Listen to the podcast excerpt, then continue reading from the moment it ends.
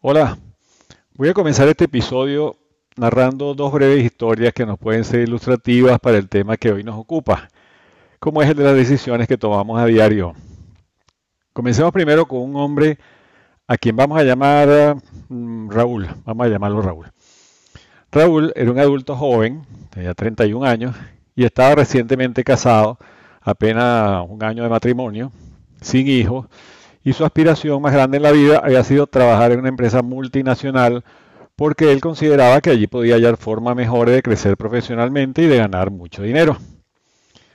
Con esta idea fija en la mente, había enviado ya currículum a varias compañías importantes, confiado en que alguna de ellas lo llamara para concertar una entrevista y entonces, bueno, iba a cumplir su sueño dorado.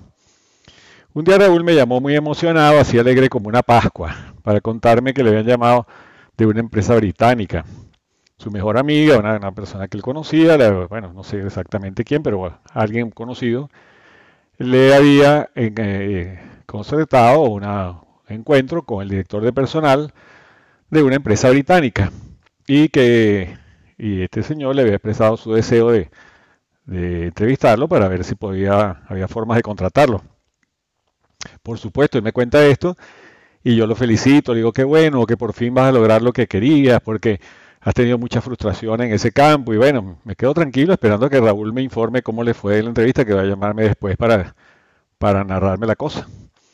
Al día siguiente por la tarde, Raúl me llama, eh, pero yo esperaba que estaba, estuviera feliz y contento y resulta que no, el hombre estaba con una voz apagada y entristecido, que tenía que hablar conmigo, que si tenía una hora libre que le pudiera dar ese mismo día. Eh, bueno, yo notándolo como estaba así de mal, eh, le digo que sí, que tengo una hora al final, pues le habilité una hora al final de la consulta, un poco más allá de lo que yo tenía previsto, pero bueno, vamos a entrevistarlo porque estaba como, como muy mal, muy deprimido. Y me menciona así, rapidito en el, en el teléfono, algo de un karma. No, es el karma que me tiene mal, y, quiero hablar contigo. Yo no, soy especialista en eso de quitar karmas, pero bueno, dije, vamos a dar la consulta a ver qué es lo que le pasa. A la hora fijada se presenta Raúl convertido en un despojo. La cara le llegaba a los pies, tira el maletín sobre el sofá, se sienta con las manos juntas entre las piernas y me dice, me jodí, perdóneme la, la expresión, pero esa fue la que él usó. Ya no me van a entrevistar. Y bueno, te abrevió lo que me contó después. Resultó que el día anterior, después de hablar conmigo, llamó a uno de los compinches de él de toda la vida para comentarle la buena noticia. El tipo, desde luego, procedió a invitarlo a un bar para celebrar el acontecimiento. Vamos a beber por ahí para, para pasarnos a celebrar que, te van a entrevistar. A las 8 de la noche se reunieron, bebieron como cosacos y seis horas después, cuando Raúl llegó a la casa, era un guiñapo de la borrachera, por supuesto. Fue al baño a hacer la necesidad de esas precamas, puso el despertador ahí como pudo y se acostó. La próxima vez que abrió los ojos eran las 10 y 40 de la mañana. Miró la alarma del reloj que estaba puesta para las 12 del día y maldice la resaca que lo está matando y de pronto se acuerda que la cita con el entrevistador era a las 10 en punto de la mañana. Todo nervioso ahí tartamudeando, habla por teléfono con la secretaria, le pone cualquier excusa que se inventa improvisando una causa de fuerza mayor por no haber asistido, que si estaba enfermo, que si no sé qué, bueno, una cantidad de, de excusa, pero la mujer le contesta que su jefe ya se fue y que ahora ella ve que Raúl está al final de una lista de candidatos para futuras evaluaciones, es decir, que está bien lejos de donde estaba el día anterior. Él nuevamente trata de justificarse, eh, que, que, si aquello, que si esto, pero la secretaria se despide de él con una voz fría, si esa contestadora automática, hasta luego, señor tal, y lo dejas frío. Así, el pobre Raúl se queda de nuevo con la lengua afuera, como un perro callejero mirando una vitrina llena de salchichones. Le pregunto qué pasó, por qué, salió, que, por qué salió a celebrar de aquella manera, por qué se desbocó y se emborrachó y no se despertó a la hora y todo eso que pasó. Y me vuelve a mencionar entonces el poder del karma y me dice que él está condenado a no trabajar en ninguna empresa transnacional, a quedarse en el puesto donde está y a no crecer a no producir suficiente dinero para vivir bien como él esperaba y todo aquello. Bueno, un drama, ¿no? Investigando un poco más allá, encuentro que el señor que le iba a entrevistar tenía un nombre en inglés, vamos a poner eh, John Smith. Al saber esto, le pregunto sobre los principales temores que tenía cuando se enteró de que este señor lo iba a entrevistar. Y después de dar vueltas y vueltas y negar varias veces que estuviera asustado, por fin bajó la cabeza y me dijo que él no tenía un buen dominio del inglés, que era limitado para los idiomas y pensaba que por tratarse de un gringo iba a tener que delatar la falla y lo iban a rechazar. Eso lo tuvo preocupado por la tarde hasta que el amigo lo invitó a beber para que se dejara de miedos estúpidos. Raúl aceptó y bueno, ya sabemos el resultado. Él mismo saboteó la posibilidad de lograr lo que supuestamente tenía como una meta valorada en su vida. Pero lo mejor de la historia es que en la siguiente consulta que tuvo conmigo, Raúl me contó con la mejor cara de atormentado que podía poner, que la amiga que le había hecho el contacto con el director de personal, que el John Smith, le reclamó la falta de responsabilidad y al oír la justificación que Raúl le dio, le soltó la cuchillada fatal. El tal John Smith era hijo de norteamericanos, pero había nacido en el mismo país de Raúl y hablaba tanto español como él y de hecho el cargo por el que estaba postulado no tenía nada que ver con el inglés, porque iba a trabajar en su misma ciudad con toda tranquilidad, sin tener que viajar por mucho tiempo y que además le, le iban a dar todas las facilidades que tuviera en caso de que necesitara aprender otro idioma o hacer otra cosa con personal extranjero. Bueno, paramos aquí la historia de Raúl y vamos a contarte ahora la de Annie. Annie también es un nombre ficticio, por supuesto, para proteger la identidad de, mis antiguos y actuales pacientes. Annie tenía 28 años y por alguna razón ahí muy oculta en su mente se sentía poco atractivo. Yo creo que no era muy fea, pero bueno, tampoco era una belleza, pero tampoco es que fuera muy poco atractiva, ¿no? Bueno, el hecho es que tenía un, lugar, un historial larguísimo de fracasos en sus relaciones amorosas. Desde la adolescencia andaba probando de aquí para allá y nunca encontraba el amor que la complaciera y la culpa de todo, como suele ser el caso, era de quién? De un karma.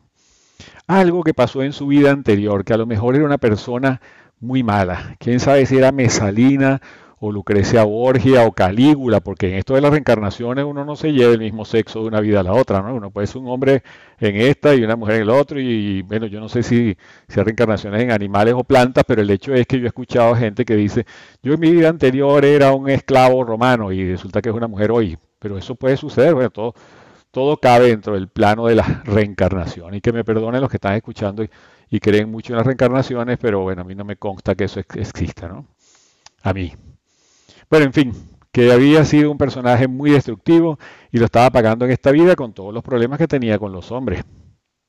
Vino a la consulta agobiada, estaba deprimida por esas cosas y como andaba necesitada una buena pareja, eh, hasta el momento solo había habido experiencias catastróficas y qué sé yo, aceptó la invitación de unas amigas para ir en cita a ciegas a encontrarse en un 3 para 3. Es decir, sus dos amigas, ella y tres tipos por ahí desconocidos. Eso lo, lo hizo después de venir a mi consulta a contarme su, su malestar, su tristeza y por supuesto el karma, ¿no?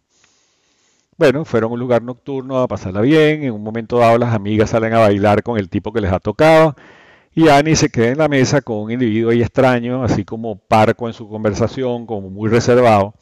El tipo casi no había hablado en toda la noche y ella, que se había bebido hasta la benzina del yesquero, decide que va a aventurarse con el personaje y empieza una eh, eh, seducción abierta, un poco improvisada. Al final termina en casa del candidato y al día siguiente pues ya está enamorada del hombre de su vida. Así mismo me dijo cuando vino a la consulta que yo le había fijado la semana siguiente, ¿no? Encontré al hombre de mi vida, la media naranja que estaba buscando, el que por fin me va a hacer feliz. Yo le contesté, pero un momento, fue una relación de una noche de copas, una noche loca, como la canción aquella. Y Annie me, ve con una cara seria, así como amenazadora. Me dice que soy poco romántico, rígido, pesimista, corta nota. Y no sé cuántas cosas, un poco de, adjetivos más que me, puso ahí encima, ¿no? Y dijo que ella era creyente eh, al máximo del poder del amor a primera vista y que por favor no le aguara la fiesta. Me dijo así como quien ha visto una aparición de la Virgen, que se trataba de un hombre cariñoso, culto, educado y además de muy bueno en la cama.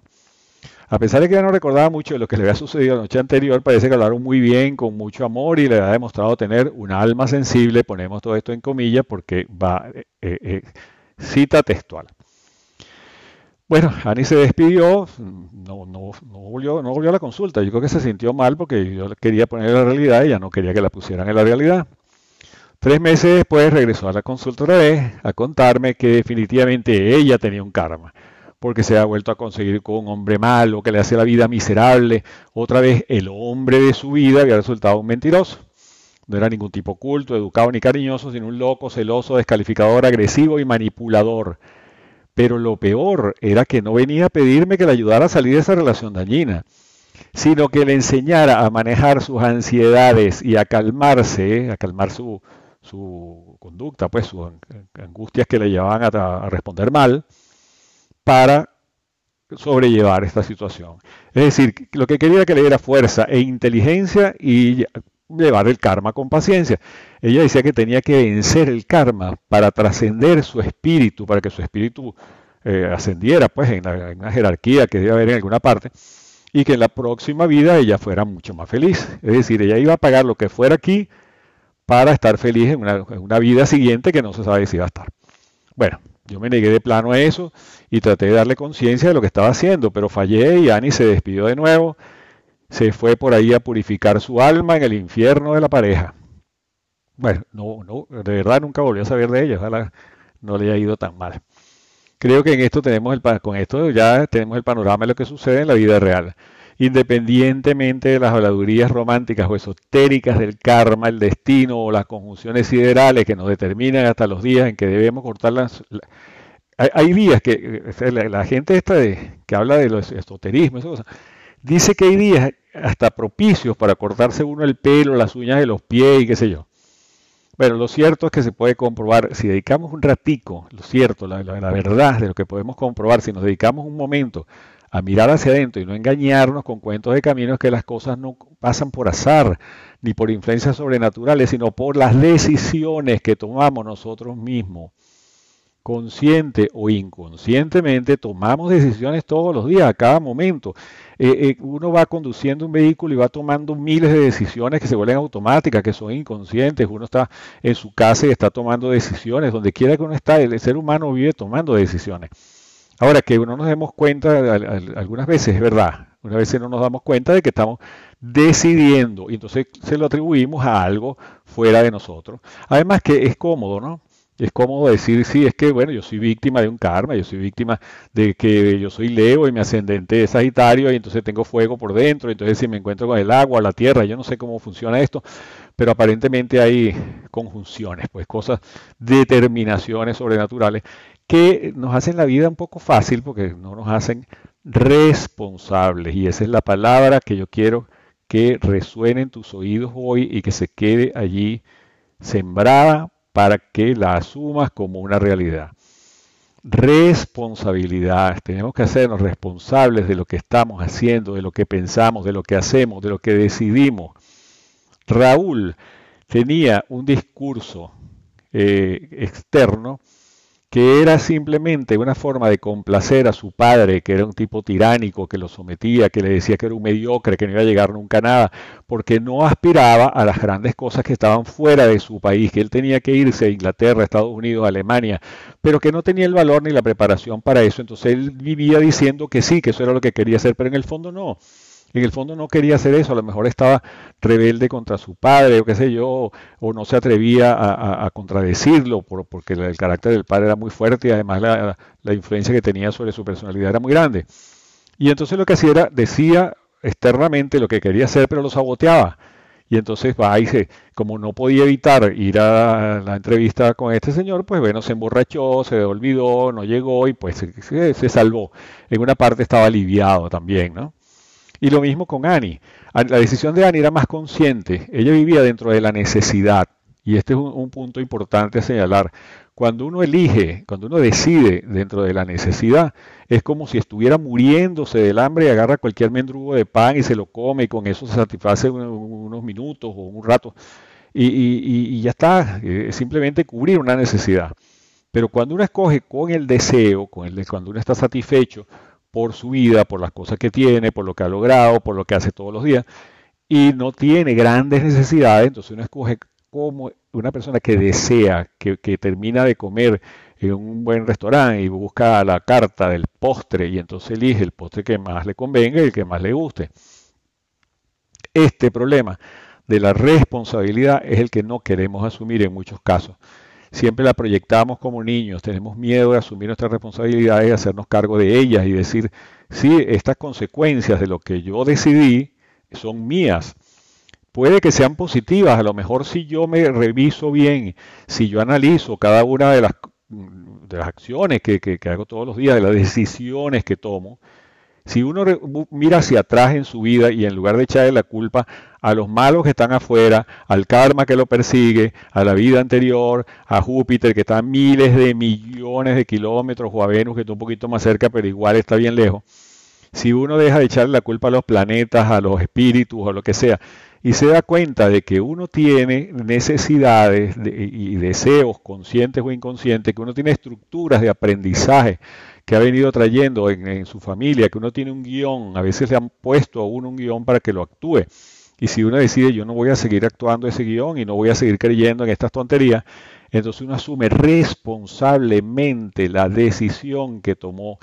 No es para uno flagelarse y decir qué malas decisiones he tomado en la vida, yo soy bruto, soy estúpido por tomar malas decisiones.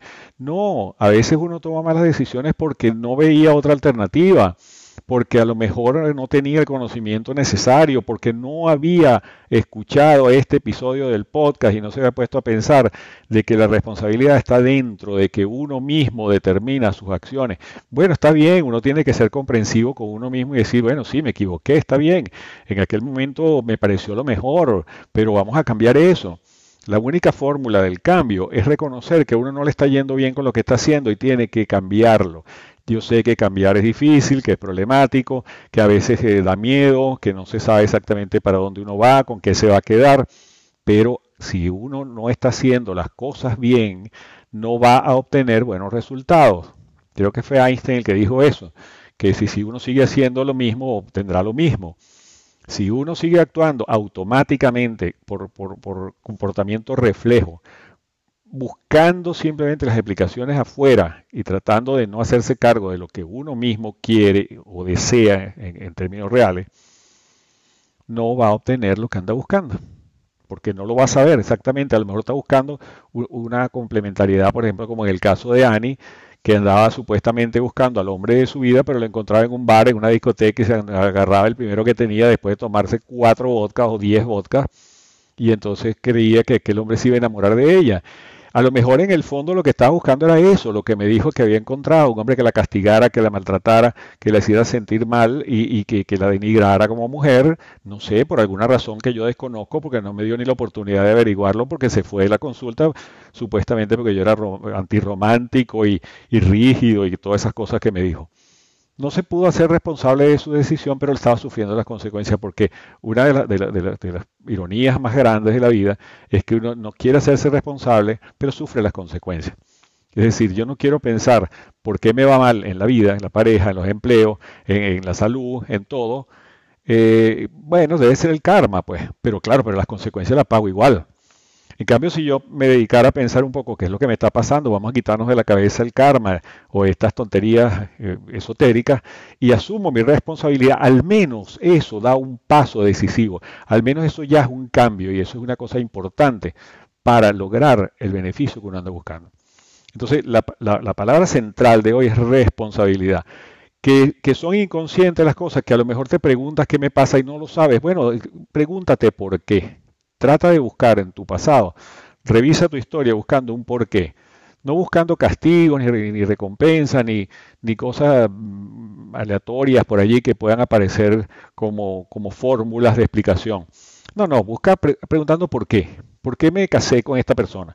¿Por qué decidí tener un hijo? ¿Por qué decidí cambiarme de trabajo? ¿Por qué me mudé de país? ¿Por qué en lugar de hacer esto hice lo otro? Eh, hay personas que dicen, yo tenía una novia o un novio que me hacía feliz y resulta que me casé con la persona que me amargó la vida. Bueno, porque no te quedaste con el hombre que estaba, o la, mujer que te hacía feliz? Bueno, a lo mejor el problema es tuyo, a lo mejor el problema fue que en aquel momento pensaste que necesitabas castigo, necesitabas pasarla mal, o tenías una inmadurez tremenda, o te habían entrenado para ser un mártir. Bueno, a lo mejor eso hay que cambiarlo. Que hoy en día no te puedes divorciar o no puedes tirar lo arranco 10 años, 20 años de matrimonio. Bueno, sí, trata de cambiar dentro del matrimonio. Pues si, si tienes que quedarte en el matrimonio, no creas que eso es un karma, trata de cambiarlo tú haz lo necesario para que pueda cambiar. Analiza las variables del matrimonio o de la relación que tienes hoy en día, pero no ibas extrañando, ay, aquel príncipe azul o aquella princesa azul que me hacía feliz y con quien si me hubiera casado viviría en el paraíso. Eso no es verdad. Entonces, es verdad, a lo mejor eh, la mujer aquella que era bellísima y te complacía muchísimo y te hacía feliz, a lo mejor hoy en día es una, persona terrible, una arpía que, que, a su marido, quién sabe, no se sabe. O a lo mejor sí lo sabes y sigues extrañándola, pero bueno, ya eso es problema tuyo que tienes que resolver. Pero en todo caso, las decisiones que tengas que tomar tienes que hacerlas con responsabilidad. No tomes decisiones a lo loco, no hagas actuaciones, no tomes decisiones basadas en el horóscopo o en una carta astral o en esas tonterías que sirven de mucho a las personas que viven de eso y que se creen esas cosas. Si tú quieres andar sobre el plano de la realidad, tienes que andar con responsabilidad por tus acciones, por la cosa que hagas y estoy seguro de que te van a salir mucho mejor. Aun cuando no tengas resultados espectaculares y no tengas unas consecuencias maravillosas y no llegues a las alturas del Olimpo, el hecho de asumir el control de tu vida, de decir yo me manejo yo, no me maneja nadie, ni, ni los espíritus, ni, los, los karmas, ni los planetas lejanísimos que tenemos por ahí. Me manejo yo. Y si yo hago algo, lo decido yo y asumo la responsabilidad, asumo las consecuencias. Perfecto. Ya ahí tenemos un yo estructurado, un yo que está conectado con la realidad y que no anda eh, por allí flotando a expensas del dominio de otras personas que están muy interesadas en dominarte, en controlarte y por supuesto en sacar provecho de eso. Así que vamos a dejar la ingenuidad de lado, Vamos a dejar los conocimientos esotéricos, vamos a dejar la, exploración cotidiana del horóscopo que es aplicable a millones de personas, porque como dice James Randi, si tú divides a la población mundial en 12 y dices algo con respecto a un grupo de esos 12, la vas a pegar seguro.